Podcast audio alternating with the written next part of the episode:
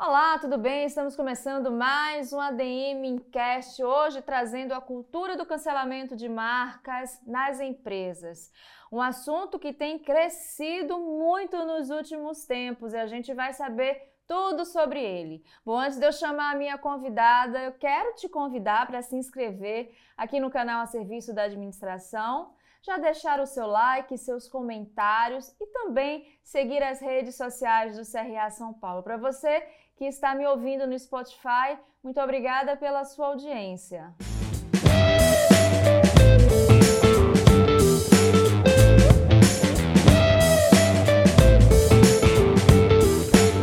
Hoje no ADMcast eu tenho o prazer de receber a Gigi Grandim, que é especialista em marketing de influência e cofundadora da Grapa Digital. Tudo bem, Gigi? Seja muito bem-vinda.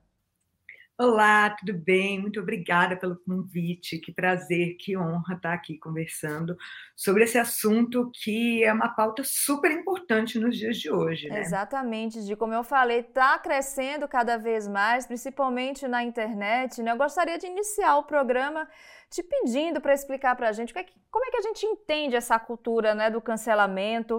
Uh, a gente vê algumas manifestações, tem o boicote, tem a rejeição, tem a denúncia. Mas dentro uh, dessas manifestações, tudo se configura como cultura do cancelamento? Olha, a cultura do cancelamento, ela é um fenômeno à parte, né? É, ela acontece principalmente dentro da internet por causa do tamanho, da proporção que a internet tem de fazer com que é, manifestações ocorridas ali dentro se reverberem de uma forma muito rápida. Então, uma opinião de um grupo tem um poder de se espalhar e de tomar proporções meteóricas muito rapidamente. É, e a partir daí nasce o cancelamento, que tem ocorrido cada vez com mais frequência, justamente pelo consumidor entender que ele tem esse poder né, de, de cancelar uma marca, uma pessoa, uma entidade, né, uma empresa, enfim, é, é, é um poder muito grande, né, que, que a internet deu à, à população. A gente vê alguns especialistas até afirmando que quanto mais rápido uma marca se pronuncia diante de um cancelamento na internet, melhor para resolver essa situação. Já outros não concordam, acham que essa pressa sim é inimiga, que é melhor traçar uh, um plano de gestão de crise mais sólido e só aí se pronunciar. Na sua opinião, o que é que vale a pena fazer primeiro, né? Já dar um feedback para os internautas, para os consumidores, para os stakeholders, ou esperar mesmo a poeira baixar mais? Não, é, a agilidade, é claro que ela é importante, mas nada adianta a agilidade sem estratégia. É preciso entender o que está acontecendo, entender a proporção do que aconteceu e ter uma equipe especialista para, a partir daí, você tomar a, de, a, devida providência, né, as devidas providências. Então, não adianta você ter um pronunciamento rápido e seu pronunciamento piorar a situação é importante que você tenha um pronunciamento que vá amenizar a situação. É, a gente ouve muito falar disso, de deixar a poeira baixar, né? Mas é, é, é, um pensamento que a longo prazo ele não funciona, porque por mais que você deixe a poeira baixar no, no momento da crise, a partir do momento que você está em alta novamente, as chances desse cancelamento vir a reverberar outra vez é enorme. Então, é importante que haja agilidade, mas aliada à estratégia. Então, a estratégia ela vem antes dessa agilidade. E quais são as principais estratégias né, para enfrentar essas situações? Olha, a principal estratégia é ter muito alinhado os seus posicionamentos como marca ter pilares sólidos e que sejam muito explícitos para o seu público. Toda a comunicação da empresa ela tem que estar tá integrada.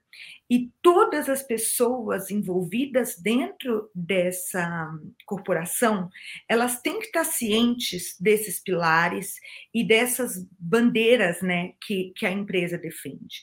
Porque se a comunicação ela é integrada, e se isso é claro dentro da empresa, isso naturalmente vai refletir em todas as peças que a empresa produzir, em toda a comunicação externa que ela estiver realizando. Né? Esse, eu acho que é o, o, a base, né? é a base para a gente prevenir o, o, cancelamento. A partir daí, é, ter equipes de comunicação preparadas, porque mesmo você tendo um, uma estratégia de comunicação muito consolidada, ninguém está imune, né? Todo mundo pode errar. Então, você tem equipes é, especializadas, você está preparado para esse tipo de situação, você ter é, monitoramento das redes sociais da empresa é muito importante. É, você nunca sentar num, num, lugar de você achar que você está é, blindado a uma crise. Então, você está preparado é, é, é, muito importante, e hoje nós temos profissionais especializados nesse tipo de ocorrência que podem estar ao seu lado para situações como essa. Perfeito, Gigi. Bom, a gente sabe que os motivos são diversos, né, para as pessoas se manifestarem na internet. A gente sabe também que tem aquela influência, o efeito manada, né? Uma pessoa vai acompanhando todo um fluxo. Mas também tem a falta de comunicação que a empresa não, não exerce direito com seus consumidores, com seus clientes, e aí a internet se torna um canal direto, né? De fazer denúncias, reclamação, muitas vezes até elogio, mas não é o caso aqui da nossa pauta hoje. Aí, Gigi, eu queria saber, na sua opinião, uh, o que, é que você acha que tem mais influenciado as pessoas a utilizarem a internet para fazer esse tipo de reclamação, de boicote, de denúncia, enfim? A internet, ela tem um poder muito grande, né? Muitas vezes, é, quando você vai fazer uma reclamação privada, a empresa pode tomar caminhos é, que não são exatamente o que você gostaria que fosse a resolução dada ao problema. Com a força da internet e esse efeito manada, quando a empresa faz algo que você não gosta, você consegue pressioná-la com muito mais força a tomar a atitude que você gostaria que fosse tomada. É, e isso é um, um, fato, né? Grande parte dos cancelamentos resultam em, em ações efetivas de empresa. Então, a reclamação particular, ela não tem tanto peso. Afinal, são muitos consumidores realizando reclamações diariamente, né? É, isso está dentro do nosso cotidiano. Mas a internet faz com que é, essa gota no oceano vire uma onda gigantesca. E, e, essa onda tem o poder de ser um tsunami. Né? Uhum. E qual, a, qual seria né, a linha tênue que separa a denúncia, a reclamação, a rejeição uh, das atitudes criminosas, né, das fake news, da difamação, da calúnia, que muitas empresas acabam sofrendo, né, é, esse momento de cancelamento, muitas vezes até de uma forma criminosa, às vezes. Então, uh, como é que você acha que as empresas podem se proteger? dessas fake news que podem acabar com a imagem de uma marca do dia para a noite, né? Quando uma empresa tem a comunicação e seus pilares sólidos e estruturados, é muito mais fácil para ela provar quando ela está sendo acusada injustamente. É claro que a gente já mencionou aqui anteriormente que nada deve ser feito sem estratégia. Mas a partir do momento que você tem as provas na sua mão, é fácil você estar com um profissional especializado, emitir um comunicado para a imprensa, emitir um comunicado ao público que prove que essa denúncia não é real e que esse cancelamento não é justo. É, existem, claro, diversas situações e é importante, por isso, esse monitoramento para ver até onde é, esse, essa fake news está indo, quais são as proporções que ela está tomando. Porque a partir do momento que você está sendo acusado de algo que não aconteceu, que você é, está sofrendo ali uma difamação, calúnia, você pode conter isso muito antes disso tomar uma proporção maior. Então, é, esse monitoramento de redes ele é muito importante para que, por exemplo, a partir do momento que a primeira chama é acesa, que um primeiro consumidor é, começa a falar algo que não é verdadeiro, sua equipe entrar em contato com ele, perguntar de onde veio isso, explicar para esse consumidor que essa não é uma realidade, se dispor a conversar com esse consumidor ou com essa pessoa que também pode não ser um consumidor, né, é, é essa é, esse denunciante, né, explicar exatamente a posição da empresa, provar por A mais B que aquilo não é verídico. Então, quando você tem uma estrutura que é muito bem formada, você minimiza muito esse tipo de situação. E quando ela acontece, você está totalmente preparado para lidar com ela. Agora, é possível, de uma empresa é, se reestruturar a partir de um momento desse de cancelamento na internet? O que é que uma empresa pode aprender, pode tirar né, desse momento e se reerguer? Com certeza é possível. E quando o cancelamento ele ocorre por uma razão real, quando não é esse caso né, de fake news, de uma acusação inverídica, né? É, muitas vezes a empresa tem muito a aprender desse cancelamento. Hoje existem diversas normas é, sociais que já deveriam ter sido adotadas por todas as pessoas que vivem em sociedade. Mas, infelizmente, devido a diversas culturas é, que vivemos no passado, ela ainda não foi adotada por todos. E nós somos obrigados a aprender e nos adaptar. Infelizmente, muitas vezes aprendemos nos nossos erros, mas esses erros são a oportunidade da gente melhorar. E no caso de empresas, é exatamente essa oportunidade que a gente tem para ser melhor. É, eu falei recentemente, inclusive, de um caso que houve no Starbucks. É, uma loja nos Estados Unidos cometeu racismo. E, após uma análise, claro, da situação, eles tomaram a atitude de fechar todas as lojas da rede e educarem os seus funcionários a não cometerem racismo, a terem uma política inclusiva né, dentro das lojas. Então, existem diversos casos onde a situação do cancelamento leva a empresa a olhar para algo que ela não estava olhando, e por esse motivo ela foi cancelada, e a aprender com isso e a extrair algo que é realmente uma lição, um aprendizado e que serve de aprendizado para as empresas como um todo. Você tem alguma dica? Você tem alguma orientação? Como a marca pode demonstrar que de fato ela está querendo corrigir o seu erro e que não está uh, fazendo isso só para limpar a imagem? Olha, o mais importante é manter esse posicionamento a longo prazo e enraizar esse posicionamento no seu DNA. Porque no momento, realmente, é, esse é um pedido de desculpas e está aberto a interpretações. Mas a partir do momento que você toma aquilo como seu e, e de forma genuína, e você, como empresa, entende que errou e que é necessário mudar, é, é, muito pouco provável que isso ocorra novamente, porque o maior erro das empresas, na minha opinião, é, a partir do momento que ela é cancelada, ela vai, pede desculpas, ela toma uma atitude e ela não, não mantém aquilo. alguns anos depois, ou alguns meses depois, a mesma situação ocorre novamente. E aí a gente entende que o pedido de desculpas foi simplesmente algo escrito por alguém que estava gerindo aquela crise, e não algo genuíno da marca. Uhum. É, é, é, claro que assim é, é, uma situação complexa, mas adotar medidas que, que sejam efetivas não é. Então, é, esse é o mais importante.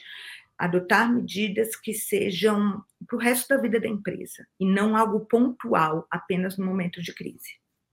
Perfeito, Gigi. Bom, a gente sabe que essa cultura do cancelamento, ela se concentra mais na internet e as redes sociais, elas se comunicam de forma diferente, então essa cultura também do cancelamento se apresenta de forma diferente é, em cada rede social. Gostaria que você falasse para a gente como é que funciona né, essa diferenciação, qual o peso, por exemplo, de uma de um cancelamento no YouTube, no Instagram, no TikTok, por exemplo? É, hoje, a rede social que tem mais peso dentro do cancelamento é o Twitter. É, o Twitter, eu acho que virou a rede oficial do cancelamento. Ali, a, as notícias, elas saem sempre em primeira mão, ele é quase como um, um, Google da internet, e os cancelamentos, eles têm, sempre têm uma proporção maior dentro dessa rede.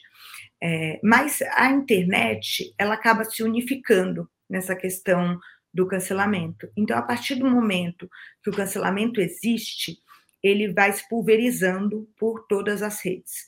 Então, vai ter gente falando desse cancelamento em todos os lugares. É, é claro que de formas diferentes, né, é, se adequando à linguagem de cada plataforma, mas e muitas vezes até saindo da internet, né? Vindo para o offline também. Então, o cancelamento ele, ele pode muitas vezes sair do ambiente digital e atingir proporções assim inimagináveis. É possível quantificar é, por rede social, por exemplo, a empresa, se ela quiser ter indicativos sobre esse assunto, é possível fazer esse monitoramento, Gigi? É, é possível. Hoje, a maioria das redes sociais fornecem dados analíticos muito precisos sobre o que está sendo comentado, quantas vezes foi comentado, por quem, por qual região, é, é, tudo muito preciso. E hoje existem ferramentas pagas também que fornecem relatórios muito, muito precisos sobre tudo que está acontecendo. Por isso que é tão importante ter equipes especializadas, né, e que tenham esse conhecimento para que é, tudo fique às claras e de, tudo chegue ao conhecimento é, dos responsáveis, dos gestores, antes que a situação realmente se reverbere. Bom, agora que a gente falou bastante né, sobre a, a cultura da do cancelamento, eu venho aqui trazer uma informação para provocar um pouquinho a Gigi e vocês também. De acordo, gente, com uma pesquisa da agência Mutato sobre os impactos dessa cultura do cancelamento nas empresas, por mais que a quantidade dos, boi dos boicotes uh, seja grande, isso pouco interfere na imagem de fato da, da empresa interfere pouco na questão do lucro da empresa. Por quê? Toda hora surge uh, um novo boicote, o que faz perder a força do boicote anterior. E também tem a questão de, das empresas, das pessoas não acompanharem o desfecho né, daquela denúncia, daquele cancelamento. Isso são informações dessa pesquisa. Você concorda que realmente isso pode acontecer? Ou seja, acontecem tantos cancelamentos ao mesmo tempo e as pessoas acabam não dando sequência, né? Nessas reclamações, nessas investigações, digamos assim, pela internet. Você acha que isso é possível? Eu acredito sim nessa questão do momento na internet. Existe é, um, um, fervor ali da hora desse cancelamento, e, e também acredito que são poucos os casos onde existe esse acompanhamento por parte do público. Mas a gente está falando do efeito manada. Sempre vão ter uh, alguns poucos é, consumidores ou algumas poucas pessoas ali do público que vão acompanhar essa situação.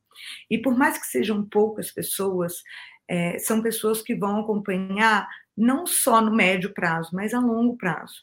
E como a gente já mencionou anteriormente, se uma situação dessa não for resolvida e ela volta a acontecer, ou se a empresa se envolve novamente em outro cancelamento, isso vai desgastando a imagem da empresa de uma forma que acaba se tornando irremediável.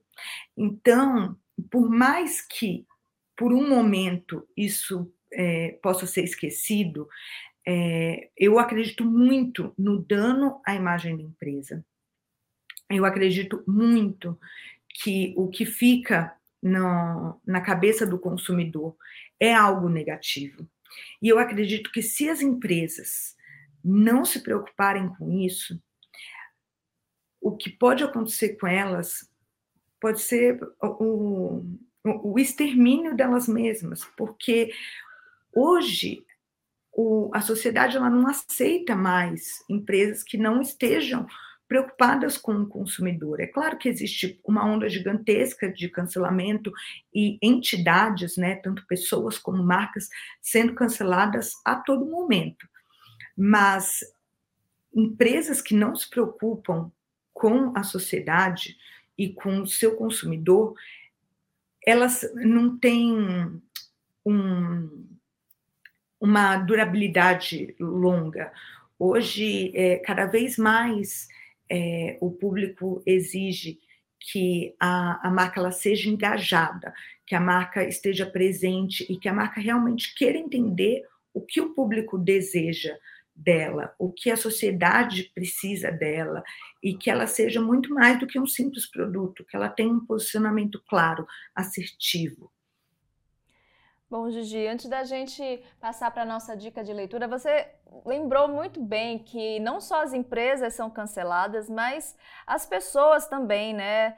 Não só o PJ, mas a pessoa física também é cancelada. A gente está hoje falando direcionadamente para as empresas, mas diante de uma situação que uma pessoa foi cancelada, as, as estratégias, né, para tentar é, reverter essa situação partem do mesmo princípio, a gente falando de marcas e para pessoas também? Com certeza, partem do mesmo princípio.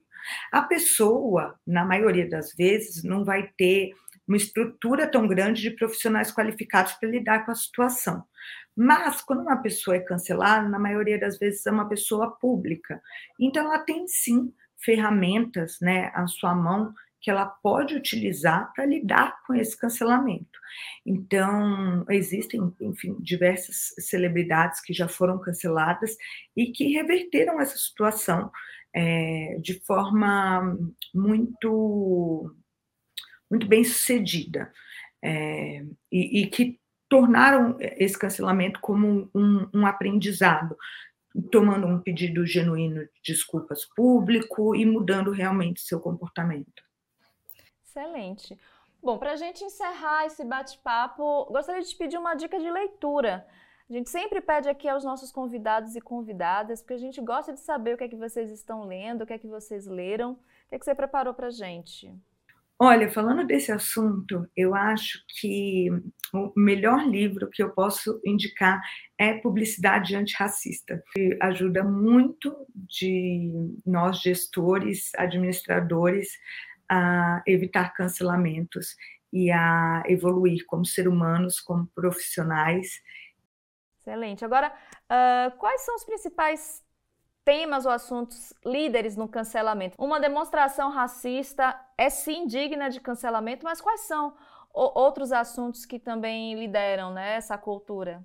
Olha, o racismo, machismo, é, xenofobia, é, a maioria dos preconceitos eles são os líderes em cancelamento, porque a gente está em 2023 e, e hoje é incabível uma marca não ter conhecimento do que é preconceituoso. Né?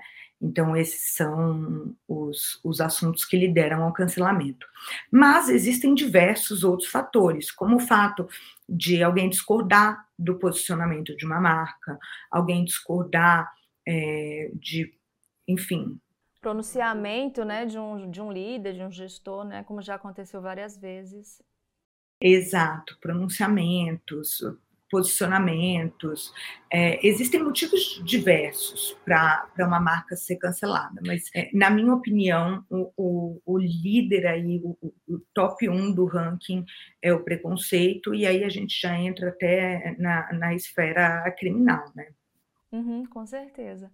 Bom, Gigi, eu quero muitíssimo te agradecer, você estar tá aqui com a gente, falando sobre esse assunto que é um assunto que está aí na, na, nossa sociedade, a gente cada vez mais acompanha, né? Gostaria de te agradecer por você falar aqui com a gente.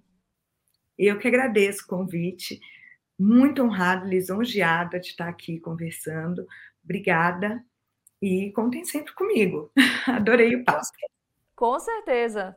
Já está convidada para voltar aqui no nosso canal. Obrigada, voltarei com todo prazer.